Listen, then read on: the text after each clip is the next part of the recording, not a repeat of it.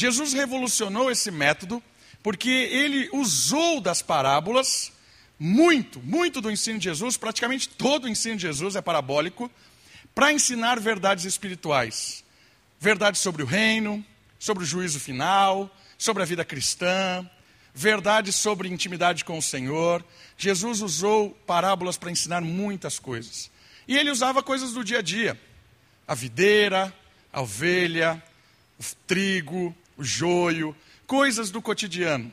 Mas Jesus não estava falando de ovelha, não estava falando de vinha, não estava falando de árvore. Jesus estava falando de verdades espirituais. Isso é parábola. Parábola é a pedra de toque. Eu toco na ovelha e enxergo o reino. Eu toco no trigo e enxergo a adoção de Deus para nós, né? a adoção que Deus nos recebe como filhos. Essa é a ideia de parábolas.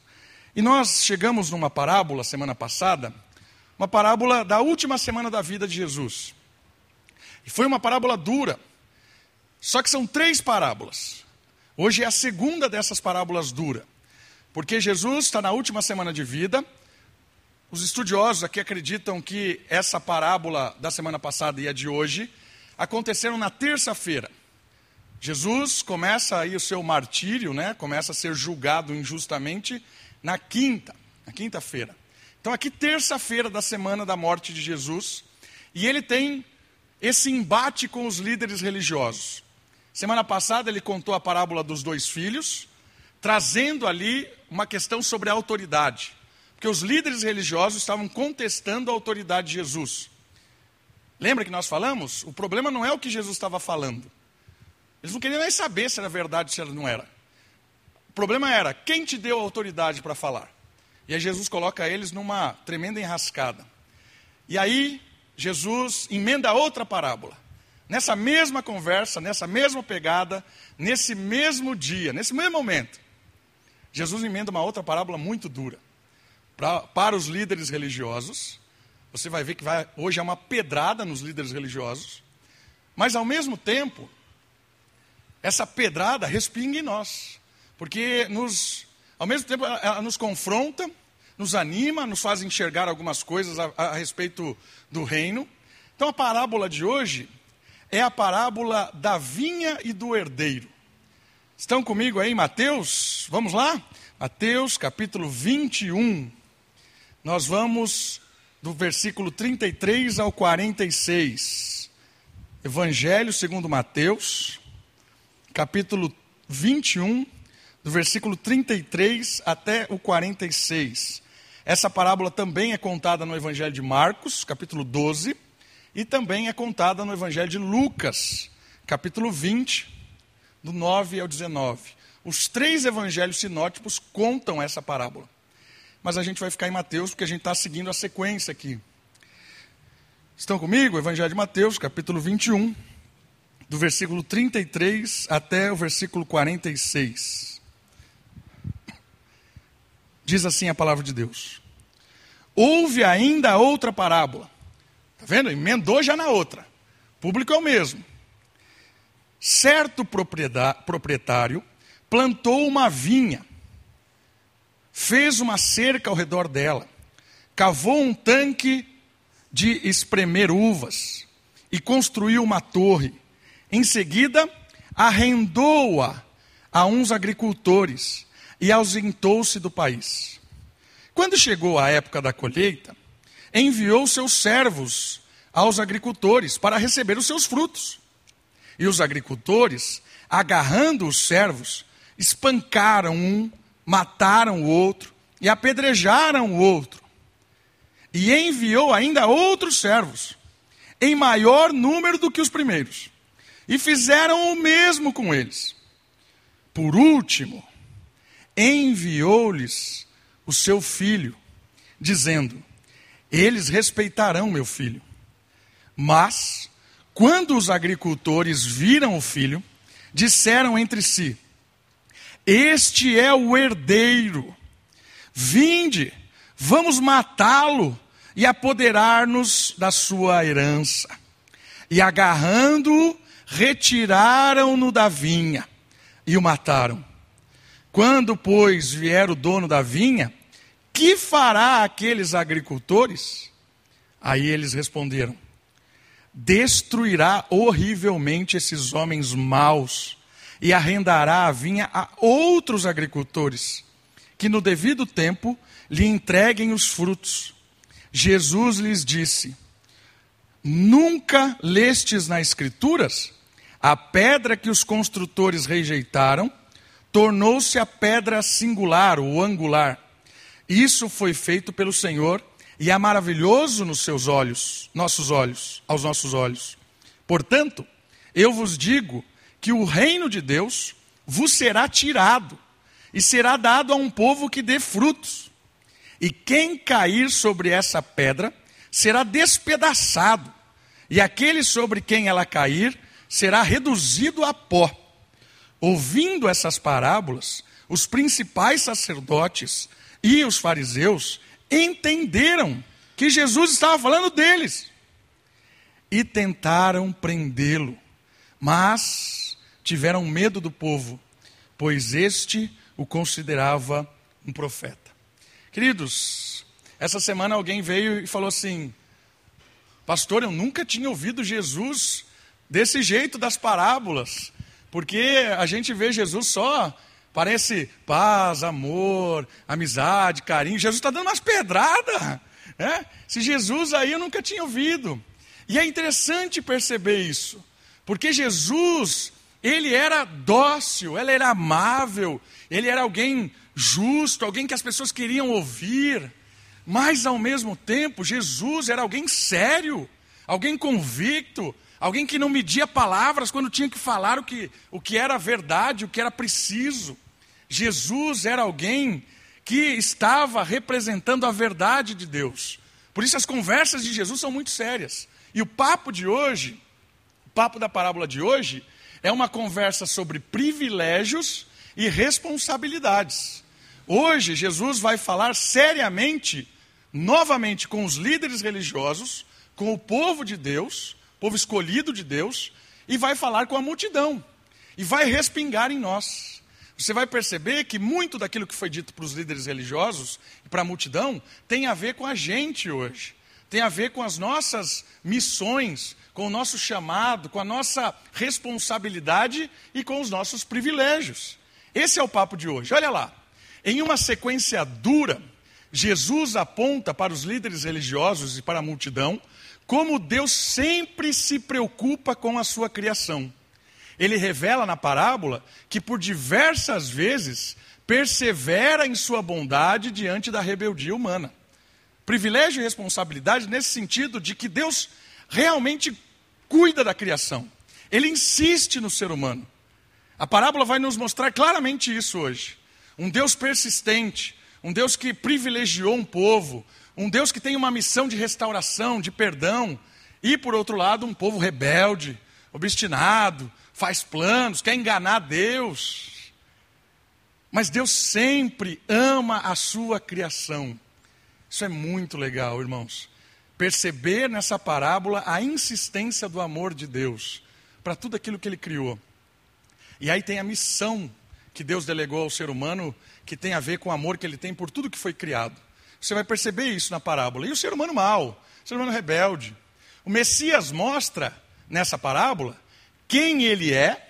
Essa parábola nos vai deixar claro quem ele é. Vai falar para nós quem o enviou. E olha só que legal isso aqui uma consciência missional. Jesus sabe o que vai acontecer com ele. Jesus sabe o que ele veio fazer.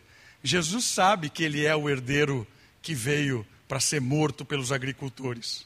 Jesus sabe que ele é o filho que está chegando ali.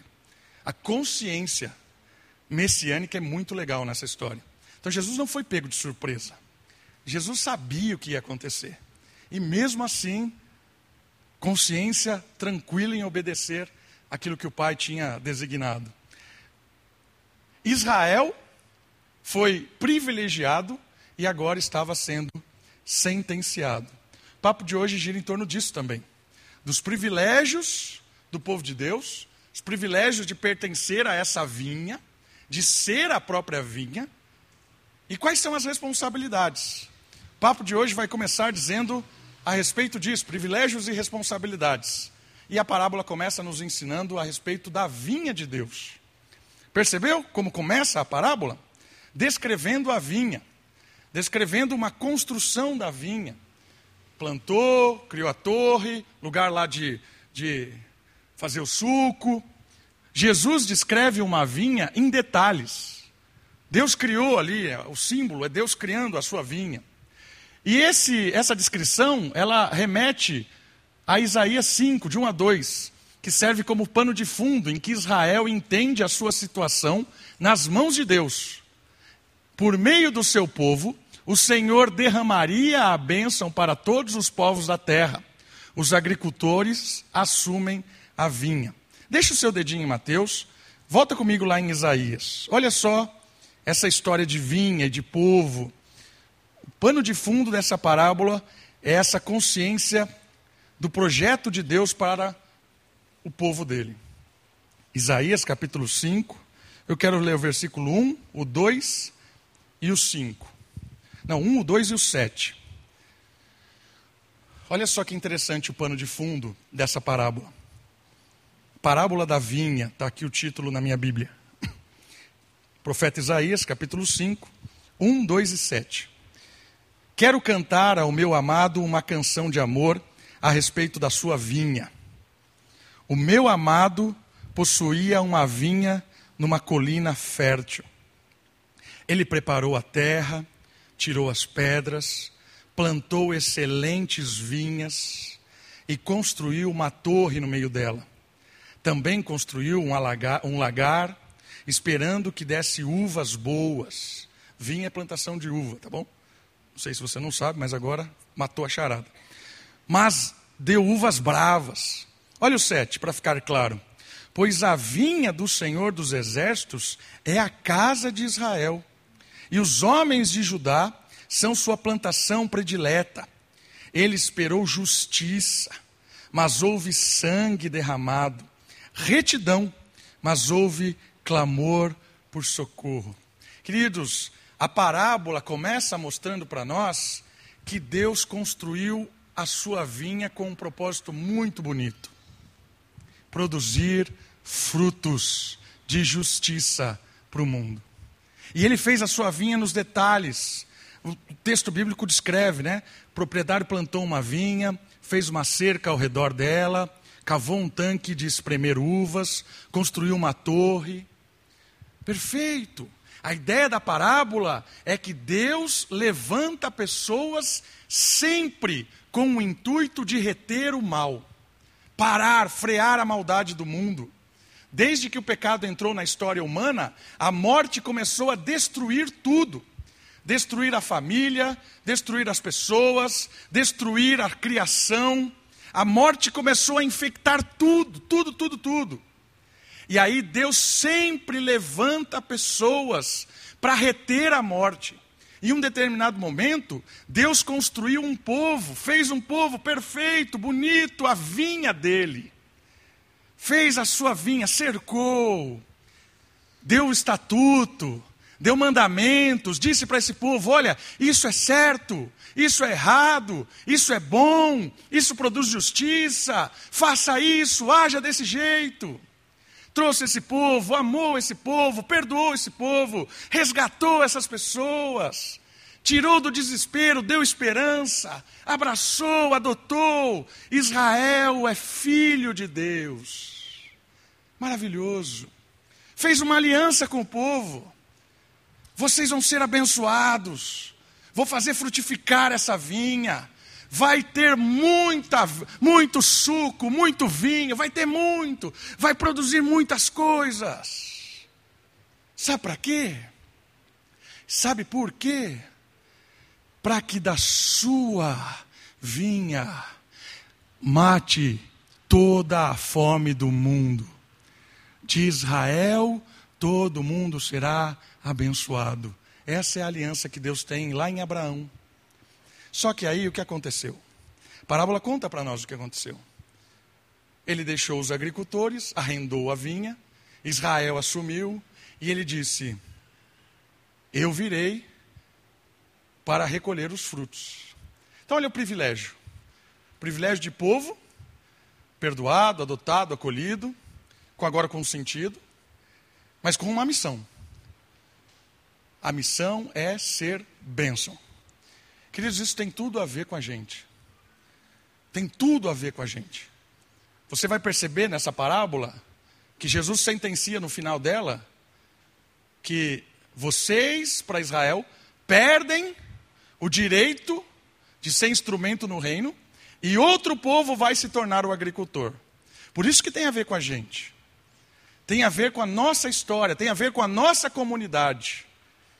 Hoje, o legado está na nossa mão, queridos. Quem é o povo privilegiado de Deus hoje? Nós. Quem é a vinha? Nós somos a vinha.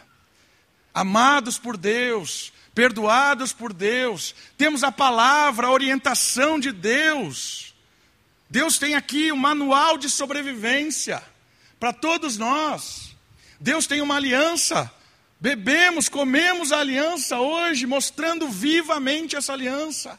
Nós somos esse povo privilegiado, amado, perdoado, restaurado. Mas note uma coisa muito importante: Ele foi Assim como ele deixou os agricultores de Israel e foi embora, ele foi embora de novo.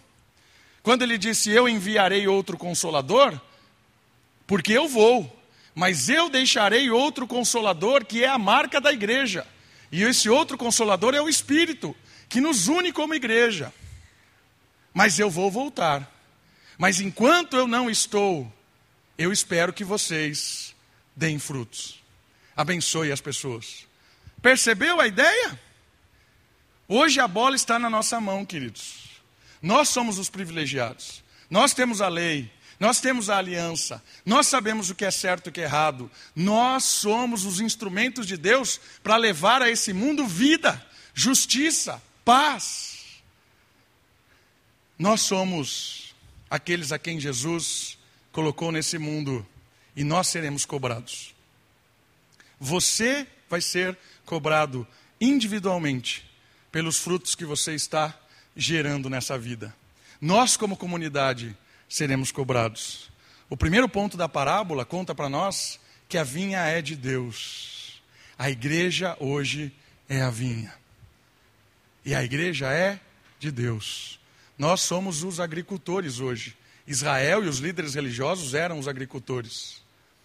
Como é que nós estamos lidando com a vinha do Senhor? Isso é uma boa pergunta. Somos só privilegiados? Só bebemos? Só nos alegramos? Contamos as bênçãos? Olha como Deus é bom. E não estamos nem aí para a justiça, não estamos nem aí para repartir o pão, estamos nem aí para as pessoas que estão nessa. Estamos nem aí para nada. Porque nós somos os, os, os abençoados. Não somos hipócritas como eles, corruptos como eles, sujos como eles. É exatamente essa história de Israel. E Jesus chegou para dar um choque neles. O reino vai ser tirado de vocês. A história começa dizendo para nós que a vinha é de Deus e que nós também hoje somos os agricultores. Mas a história continua com uma coisa muito legal. Acontece que Deus conta que a vinha também tem os frutos que ela deve produzir. E em um determinado momento, Deus manda os servos dele para fiscalizar os frutos. Olha só, no devido tempo, o dono da vinha manda os seus servos para que possam colher os frutos do arrendamento. Os profetas, levantados por Deus, assumem esse papel de apontamento da justiça e acabaram recebidos por Israel com grande ódio e desdém. O que aconteceu na história de Israel? Vários profetas foram levantados para vir cobrar Israel daquilo que eles deveriam fazer. Então Deus levantou Jeremias, Jeremias foi preso, Deus levantou Isaías, Isaías foi cerrado, Deus levantou Amós, Amós foi assassinado, Deus levantou João Batista, foi decapitado, Deus levantou até na história do Novo Testamento Estevão, foi apedrejado. Quem eram esses servos?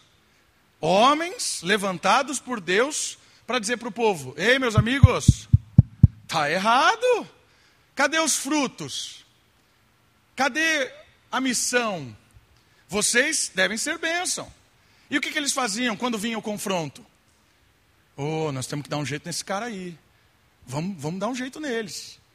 Em vez de aceitar a repreensão, em vez de olhar para o acordo que tinha com o dono da vinha, é, a gente tem que produzir frutos e pagar o arrendamento. Não, eles maquinaram o mal. Maquinaram matar os profetas. E isso é fabuloso na história dos profetas. Você olha os profetas, você vê alguma história dos profetas e fala assim: que história doida é essa? E sabe qual é a história doida dos profetas? Deus fazia os profetas sentirem aquilo que ele estava sentindo. Oséias, por exemplo. Deus chega em Oséias e fala assim: Oséias, eu vou gerar em você o sentimento que eu estou tendo com a minha vinha. Olha, olha essa história. Aí Deus chama Oséias e fala assim: Você vai casar e a sua esposa vai te trair. Mas não é traiçãozinha. Ela vai embora, vai, vai virar mulher de programa, vai ter filhos da prostituição. E você vai lá buscar ela, e vai perdoar ela, e vai trazê-la de volta para casa. Esse sentimento que vai estar no seu coração, de traição, de humilhação, esse buscar a mulher lá, trazer para casa, perdoar, começar de novo, você vai sentir o que eu estou sentindo. Olha isso. Deus levantava os profetas e os profetas tornavam o sentimento de Deus real no ser humano. E ele falou assim: É isso que eu sinto quando o meu povo vai embora. Quando o meu povo abraça o mundo, quando o meu povo tem filhos que não são da aliança, é isso que eu sinto.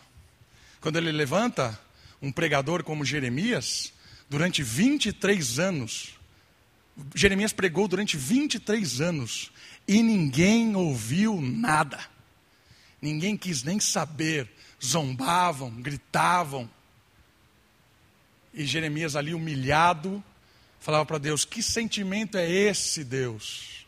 E Deus dizia para ele assim: Isso é o que eu estou sentindo quando eu falo para o meu povo que tem que dar frutos e eles não estão nem aí. Olha só isso aqui. Quando a parábola chega em mim e você agora, entenda isso. Eis o profeta. Eis o dom de profecia. O que é o dom de profecia? É exatamente isso.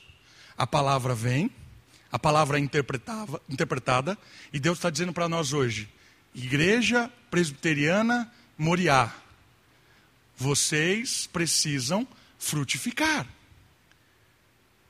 Eis o profeta. Eis a profecia. E agora é muito legal, por quê?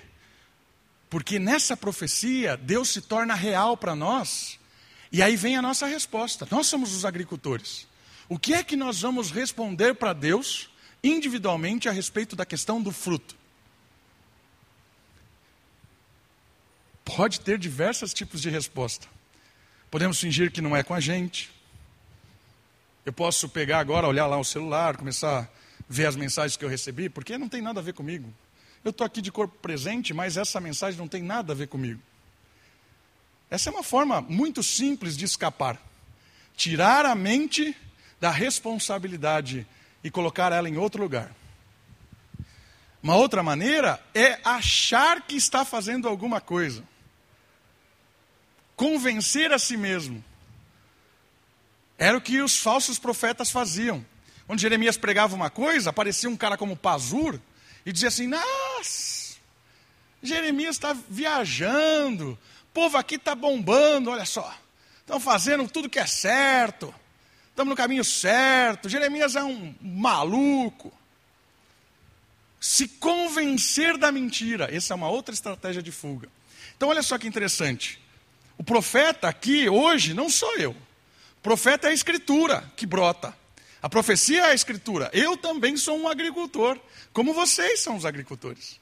Como é que nós vamos rece receber o convite e a cobrança de Deus para nos envolvermos na vinha, para frutificar nesse mundo com justiça, com amor, pregando o evangelho, se envolvendo nas coisas de Deus? Como é que nós vamos responder? Isso é uma boa pergunta.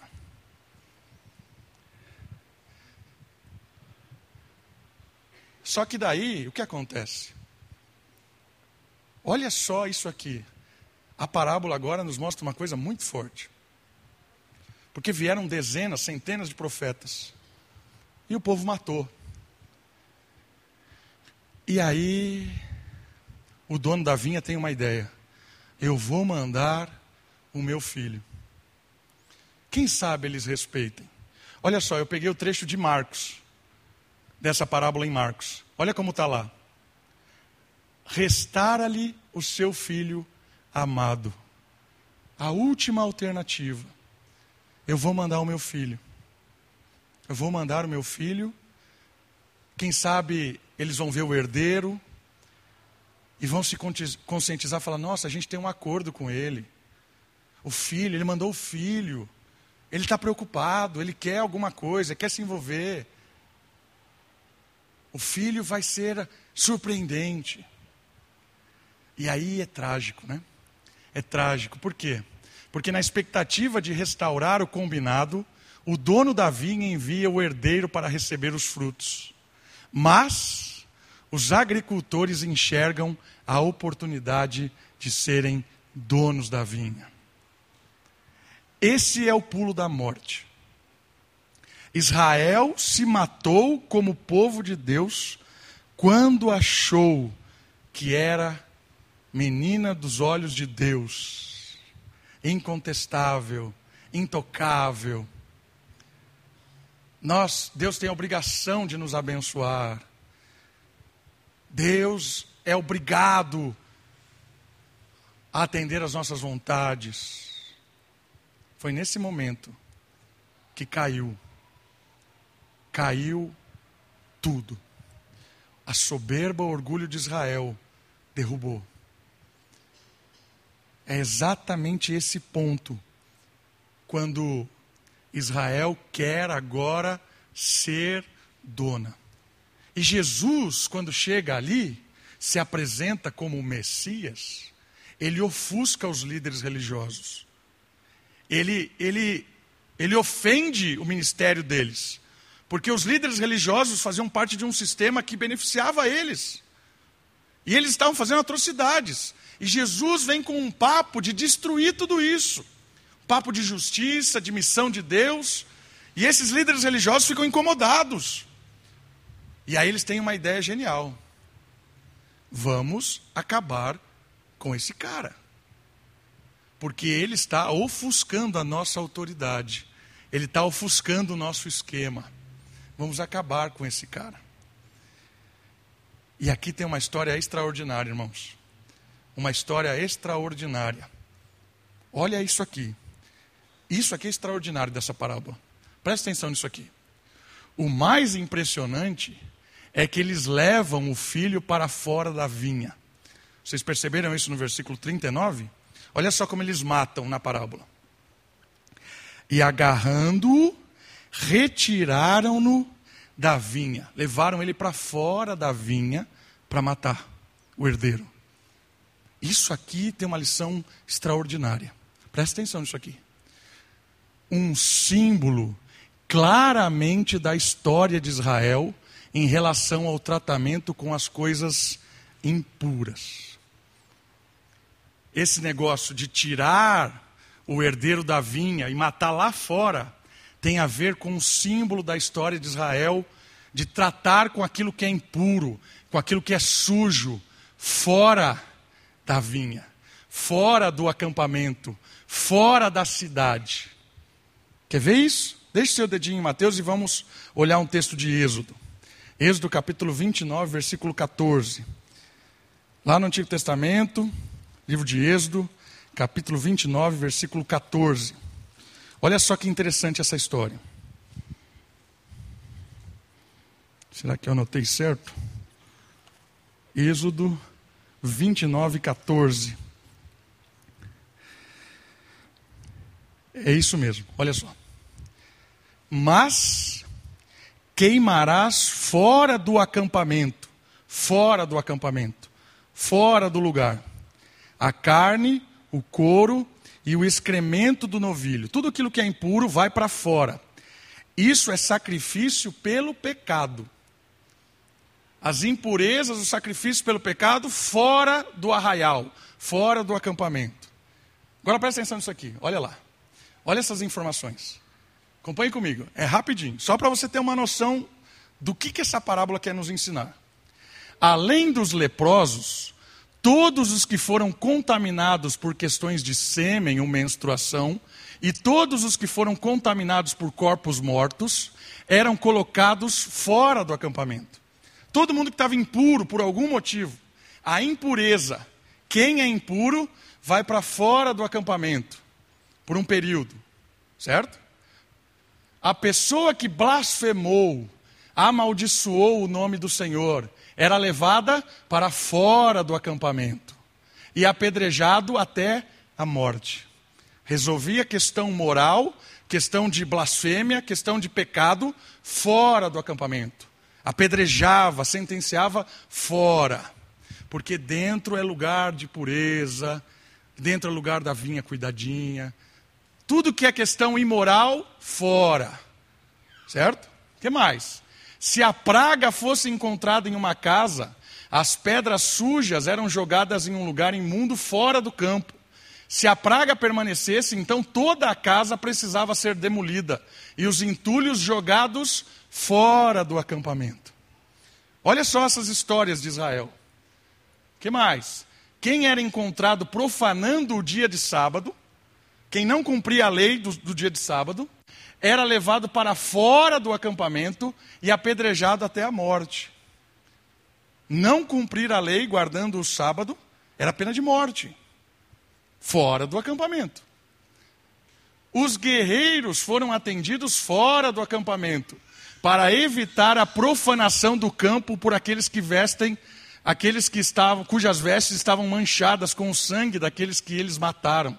Então os guerreiros foram atendidos fora do acampamento, porque tinham matado gente, tinham contato com mortos. Nabote foi acusado de amaldiçoar a Deus e ao rei e foi levado para fora do acampamento e apedrejado até a morte. Manassés removeu os ídolos e altares de ídolos e os jogou para fora do acampamento. Que história doida é essa, pastor? Eu quero que você perceba uma coisa muito interessante. A vinha, o acampamento, Israel, era um lugar sagrado. O templo, o templo, o sacrifício, eram as coisas que não prestavam, era tudo para fora, lançado fora, porque ali é lugar de pureza. É lugar em que a centralidade do que era correto. Tudo que é ruim deve ser tratado fora, para não contaminar o de dentro. E olha agora. Jesus tinha consciência de que ele seria morto fora da cidade, fora da vinha. Com esta simbologia de fora do acampamento, o autor aos Hebreus nos revela algo magnífico sobre a morte do filho. Vamos andar nesse texto. Hebreus capítulo 13, a partir do versículo 12. Olha só isso aqui. Hebreus capítulo 13, a partir do versículo 12.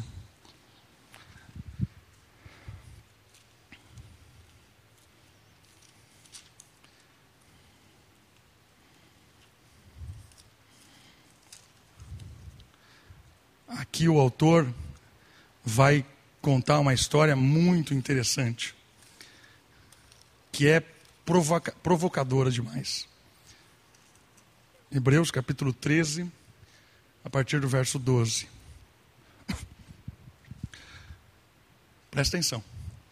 Por isso, para santificar o povo por meio do seu sangue, Jesus também sofreu fora da porta da cidade, para purificar, santificar o povo.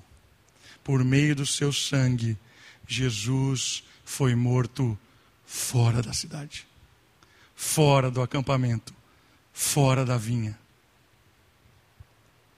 13. 13. Saiamos, pois, até ele, fora do acampamento, levando a afronta que ele sofreu Pois aqui não temos cidade permanente, mas buscamos a que virá. Assim, por intermédio dele, ofereçamos sempre a Deus um sacrifício de louvor, que é fruto dos lábios que declaram publicamente o seu nome. Sabe o que ele está nos ensinando aqui? Que a história mudou. Não é aqui que a gente tem que santificar. Não é aqui que tem que ter o louvor, a adoração. Aqui é o ambiente de dentro da vinha. A lição de Jesus ser morto fora da vinha, fora da cidade, é uma lição extraordinária. Sabe por quê? Porque Jesus saiu do meio do povo santo, que achava que era santo, que achava que eram os, os proprietários da justiça achavam-se os donos de tudo. Jesus foi para fora da cidade para tornar os mais os mais lixos sociais, os mais desprezados, os pecadores, os imundos, para tornar aqueles que estavam fora da vinha justos. Jesus foi buscar a gente no meio da podridão. Nós que não nascemos na aliança, nós que não tínhamos experiência nenhuma com Israel, nós que não conhecíamos nada, Jesus foi lá no meio das nossas mazelas e morreu fora para buscar você, para buscar a mim. Essa lição é extraordinária. Sabe por quê? Porque você não precisa, na verdade, você não tem como se apresentar santo diante de Deus. É Deus quem te santifica. Essa ideia, ah, eu preciso ajustar a minha vida para poder fazer parte da igreja. Não vai acontecer isso. É o contrário. Jesus ajeita a sua vida enquanto você é abraçado na igreja. Não dá para se ajustar, não dá para se santificar, não dá para ter nova vida antes para depois vir para a igreja. Essa é uma ideia religiosa errada, equivocada, e tem muita gente tem isso. Como eu ouço isso, queridos? Ah, pastor, eu preciso voltar para a igreja, mas eu preciso arrumar minha vida. Eu falo, não vai, você vai morrer assim, cara. Você precisa voltar para a igreja, porque quando você voltar para a igreja, é lá que vai acontecer o milagre porque Jesus veio te buscar aqui, porque você não tem como se ajeitar, não tem como se ajustar. Essa é a nossa história, irmãos. Jesus foi nos buscar no lodo, Jesus foi nos buscar aonde nós estávamos, não tinha o que fazer. Jesus foi para fora dos arraiais de Israel, morreu para nos buscar. Isso é maravilhoso, porque não tem história que Deus não mude. Não tem situação que Deus não conserte. Não tem. Não tem. E a outra verdade sobre isso, já que Jesus morreu fora, já que Jesus tem o seu sangue para lavar lá fora, olha o que ele diz em Hebreus: saiamos, pois até ele, fora do acampamento, porque lá nós vamos também levar a afronta que ele sofreu. Pois aqui não temos cidade permanente, aqui não é nosso, nós vamos lá para fora, porque está ruim o negócio lá. Vamos ser afrontados. Assim, por intermédio dele, nós vamos oferecer louvores a ele como sacrifício, que é o fruto dos nossos lábios, que clamaram publicamente o seu nome. Sabe o que isso quer dizer? Que nós estamos aqui hoje juntos, celebrando a presença de Deus, celebrando o perdão, comunhão, recebendo informação, mas não é aqui que a gente vai trabalhar. Não é aqui que a gente vai santificar. Não é aqui que a gente vai produzir vida. É lá fora. É lá fora do acampamento. É lá fora onde Jesus está chamando a gente para frutificar. Por isso, a nossa missão, queridos, a nossa responsabilidade como povo é sair daqui e buscar as pessoas. sair daqui e olhar as pessoas que estão chorando lá fora. Chorando por qualquer motivo que seja. Você e eu somos chamados a ir para esse mundo e sensibilizarmos com os desesperos, com as aflições, com as angústias das pessoas. Porque Jesus olhou para nós quando ninguém olhou. E se Jesus olhou para mim e para você, e se hoje nós estamos aqui nessa igreja, se hoje nós conhecemos ao Evangelho, se hoje nós temos vida nova, nós também não podemos ser orgulhosos como Israel foi. Nós temos que perceber que Deus nos chamou para fora do acampamento. Para lá fora, é lá. Quantas oportunidades você vai ter essa semana, meu irmão, minha irmã, de pessoas que vão cruzar com você e vão estar quebradas, quebradas espiritualmente, quebradas fisicamente, quebradas moralmente, quebradas financeiramente, quebradas nesse mundo que nos quebra todos os dias. E essas oportunidades que são magníficas, porque Jesus nos chama para esses encontros e as pessoas sabem o que elas vão enxergar nos seus olhos, nos meus olhos? Ele. Jesus é visto no seu olhar, Jesus é visto no seu falar, no seu abraço, no seu toque, na sua ajuda, na sua sensibilidade. Por isso, não desperdice os encontros dessa semana, porque Deus vai mandar pessoas quebradas para olhar para você e ser restaurada, porque Jesus chamou você para fora do acampamento. É lá que as pessoas estão chorando. É lá que a gente vai botar a mão no bolso e vai ajudar financeiramente alguém. É lá que a gente vai abrir a nossa casa e sentar com alguém e ouvir o choro. É lá que a gente vai ouvir situações que a gente não tem a mínima ideia de como ajudar, mas vamos orar por essa pessoa, morar junto, vamos chorar junto.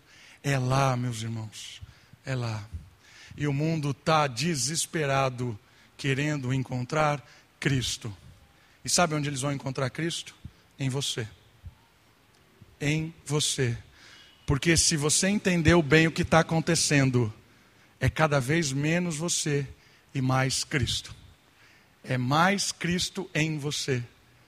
E aí as pessoas vão encontrar Cristo em você. É por isso que cristianismo não é frequentar a igreja. Cristianismo não é vir aqui domingo, todo, todo domingo à noite. Isso faz parte do cristianismo. Estar aqui domingo à noite é benção, é maravilhoso, é extraordinário, porque aqui nós nos alimentamos, celebramos, saímos aqui revigorados, confrontados. Mas sabe o que é cristianismo? Cristianismo é vida, é a vida cristã é o olhar transformado, é o sentimento transformado, é o desejo de ser justo, é o desejo de fazer o que é certo, é o desejo de amar, é a inconformidade com a injustiça. Eu não aguento isso, eu quero que as pessoas sejam ju justas, que as pessoas encontrem paz. Isso é ser cristão, é ser alguém inconformado com esse mundo mau e viver uma vida de justiça, de alegria, de paz, de esperança. Isso é ser cristão, meus irmãos. As pessoas estão, as pessoas estão cheias de crentes, cheias, não aguentam mais crentes, porque os crentes são chatos. Os crentes ficam cantando música que não tem nada a ver, vendo uma vida alienada, pessoas chatas, insuportáveis. Não quer mais crente. As pessoas querem Cristo. E como é que elas vão ter Cristo? Quando você diminuir a bolinha, eu diminuir a bolinha, e deixar Jesus transbordar em mim. Deixar Jesus viver. Deixar a minha orgulho, a minha arrogância e deixar o evangelho transpirar. Aí aí as pessoas vão desmontar. Porque elas vão ver Jesus em você. Fora do acampamento. Aí as pessoas vão olhar para você e falar assim: de onde você é? Que lugar você frequenta? As pessoas vão querer vir aqui para a igreja por causa da sua atitude, da sua vida, do seu estilo de vida, da sua fala, dos seus pensamentos. Porque é Cristo. E por último, a parábola termina dizendo sobre o juízo de Deus. Os próprios líderes religiosos concluem que no tempo certo o dono da vinha virá acertar as contas. Eles falam isso. O cara vai vir e vai destruir tudo. A pedra rejeitada torna-se a pedra angular. Por isso, o reino será manifesto por meio de outro povo. Percebeu isso? Vocês vão perder o direito de ser instrumento de Deus, falando para Israel, e outro povo vai assumir essa responsabilidade a igreja. Porque vocês rejeitaram a pedra angular. Isso serve de alerta. Nós somos agora o povo. O juízo cai sobre nós. Olha esses dois textos de Apocalipse. Apocalipse capítulo 2, versículo 5. 2, 5. Lembra-te, pois, de onde caíste, arrependa-te e volta às obras que praticavas no princípio. Se não te arrependeres, olha lá o chamado para a igreja agora aqui, de Éfeso, caindo para nós hoje. Logo virei contra ti e tirarei o teu candelabro do seu lugar. Ou seja, Jesus está dizendo assim: se você, igreja de Éfeso, não reagir, não frutificar, você vai perder o privilégio de ser igreja. Olha só. A igreja de Éfeso pararia de ser igreja. 3,16. Assim, porque tu és morno e não és quente nem frio, estou a ponto de vomitar-te da minha boca, disse Jesus para a igreja de Laodiceia. Então, olha só, irmãos, assim como aquela, aqueles líderes religiosos foram confrontados, e Jesus ensinou uma lição tremenda para eles, vocês têm uma missão, vocês precisam frutificar, vocês precisam ser bênção nesse mundo, chegou para nós. Mensagem Apocalipse é o mesmo Jesus dizendo a mesma história, mas agora para a igreja. Dizendo para Éfeso, dizendo para Laodiceia. E para Éfeso, para Éfeso ali é claro. Olha, vocês estão aí com a sua ortodoxia, né? Show de bola, culto bonitinho. Igreja, olha que igreja bonita. Cheia de gente. Mas se vocês não voltarem à prática do amor, se vocês não frutificarem, vocês vão continuar vivendo aí o ritual de vocês e eu vou vazar. Vai continuar a igreja, vai continuar a estrutura, vai continuar o ativismo, mas Jesus não vai estar tá mais lá. Já não é uma igreja do reino. Existem muitas igrejas que fazem o ritual, se encontram domingo após domingo, mas não são do reino de Deus. Assim como Israel. Israel, em determinado momento, deixou de ser o povo de Deus, deixou de ser um instrumento de Deus, e a igreja assumiu essa responsabilidade. Igrejas locais. Só que o chamado continua. Se a igreja local não continuar trabalhando, frutificando nesse mundo, indo para fora do acampamento, Deus vai vazar. E vai ter igreja que não faz parte do reino de Deus. Olha que interessante. Igreja evangélica que não faz parte do reino de Deus. Bom nome para várias igrejas. Igreja presbiteriana fora do reino. Bonito esse nome também. Templo bonito, gente bonita, presbíteros bonitos, pastor bonito, só não é do reino. Só não é do reino. Tem até credibilidade, mas não é do reino. Interessante, né? Interessante. Terminando, o último, a última informação, que é uma informação meio estranha. Por que meio estranha? Olha só o, cap, o versículo 44. Está entre colchete na sua Bíblia? Sabe o que é colchete, né? Não é parêntese. Parêntese é redondinho, colchete é quadradinho. Está aí na sua Bíblia em colchete? 44. A minha Bíblia tem até um aviso lá embaixo. 21, 44. Esse versículo não consta em muitos manuscritos. Isso quer dizer, tem muitos textos de Mateus em grego, muitos manuscritos em grego, que esse versículo não se encontra. E aí nós temos um, um problema de crítica textual. Por isso que está em colchete. Todos os textos da Bíblia que estão em colchete, não é parêntese, estão em colchete, têm algum tipo de dificuldade textual. Não é o tema de hoje, mas só para você ter essa informação. Então, existem alguns manuscritos em Mateus que não tem esse versículo, não, não encontra esse versículo lá no texto. Mas está aqui porque existem alguns manuscritos que têm, e o editor da Bíblia acredita que esse texto está na Bíblia. Eu também acredito, eu acredito que esse texto aqui faz parte do Evangelho de Mateus. E olha só por que esse texto é difícil. Olha lá. E quem cair sobre essa pedra será despedaçado, e aquele sobre quem ele cair será reduzido a pó. Da onde veio isso? O que eu creio? Minha interpretação desse, desse encerramento de juízo de Jesus. O verso 44 é um texto complicado, mas em linhas gerais ele nos aponta para o reino profetizado por meio das visões de Daniel. Daniel 2, 34 e 35 em que o profeta recebe de Deus a informação que nenhum reino sobreviverá. Nós vamos encerrar com o texto de Daniel. Então vamos lá comigo, o último versículo que vamos ler e vamos orar. Daniel, capítulo 2, versículo 34 e 35. Eu creio que Jesus termina o juízo sobre os líderes, sobre Israel, citando esse trecho aqui de Daniel.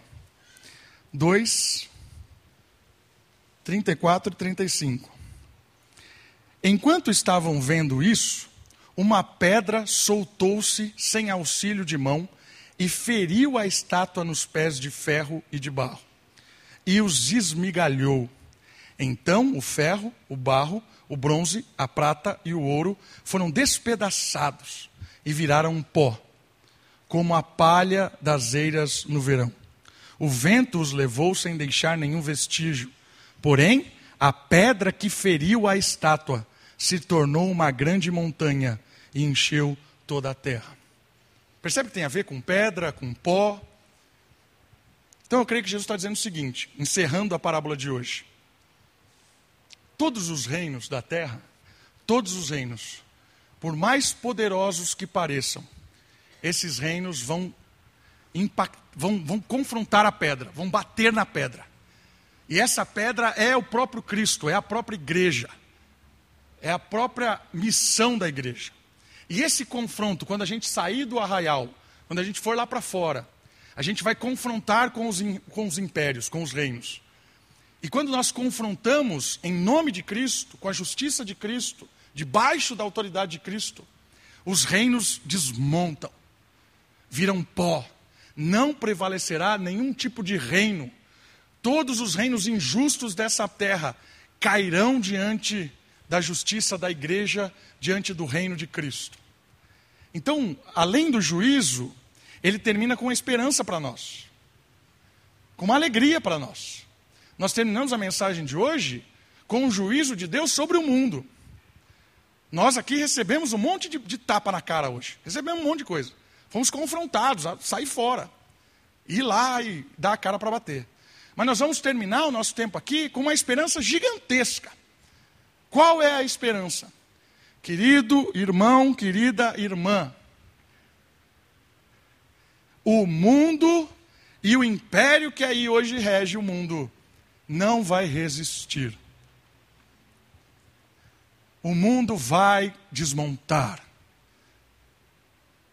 Os imperadores desse mundo, os reis, os donos entre aspas, deste mundo, vão cair no confronto com a pedra, no confronto com a igreja. Então, meu irmão, minha irmã, você está empossado de uma promessa, a promessa de que a igreja prevalecerá, a promessa de que o reino das trevas vai cair e de que se você estiver na luz, Pode vir trevas que não vai, não vai vencer. Por isso, a gente vai sair daqui para uma semana querendo viver a justiça, querendo ser sal e luz nesse mundo, querendo fazer o que é certo e com a promessa de Jesus. Por mais que nós estamos sendo atacados, por mais que a gente balance, veja os poderosos nos ameaçarem, confia, porque não vai sobrar pedra sobre pedra. Não vai sobrar imperador, não vai sobrar poderoso.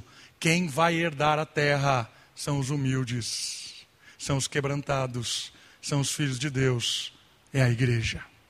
Nós vamos reinar para todo sempre. Creia nisso, confia nisso e vão para a guerra. Vamos orar? Baixe sua cabeça, feche os seus olhos. Vamos louvar o Senhor pela promessa de que nós reinaremos, o mundo vai cair, as injustiças serão derrotadas, toda essa desigualdade, toda essa mentira, todo esse engano, todo esse império de trevas vai cair. E nós seremos instrumentos de Deus para pelo menos incomodar enquanto o rei não volta. Pai querido, muito obrigado. Obrigado pela tua graça, pela tua misericórdia, pelo teu amor, pela tua justiça. Obrigado porque o Senhor foi fora, fora do arraial, fora do acampamento, fora da vinha, para nos buscar. E o Senhor nos resgatou, o Senhor nos perdoou, o Senhor nos trouxe para dentro. O Senhor resolveu o nosso problema moral, o Senhor resolveu nossos pecados, o Senhor nos perdoou, o Senhor nos aceitou, o Senhor nos adotou. E hoje nos deu uma missão. A missão de levar justiça, de levar o Evangelho, de levar o Senhor, o Senhor na nossa vida, nas nossas palavras, nos nossos olhares, nosso toque. E ó Deus, que o Senhor use cada um aqui como instrumento de justiça nesse mundo. O Senhor use cada um aqui para anunciar o teu Evangelho, para acolher pessoas, para trazer esperança, amor, para mostrar a esse mundo desesperado que há esperança. Ó Deus, usa a igreja, usa cada um, cada família aqui, cada criança, cada jovem, nos usa. E que esse usar traga alegria, traga paz ao nosso coração e a gente possa ver a ação do Senhor nesse mundo e muitas pessoas sendo salvas pelo teu evangelho. Deus, tenha misericórdia de nós, nos usa, cuida de nós Obrigado pela promessa que o teu reino é imbatível e o teu reino prosperará para todos sempre. Nós te, nós te louvamos, te adoramos, te agradecemos. No nome santo de Jesus. Amém.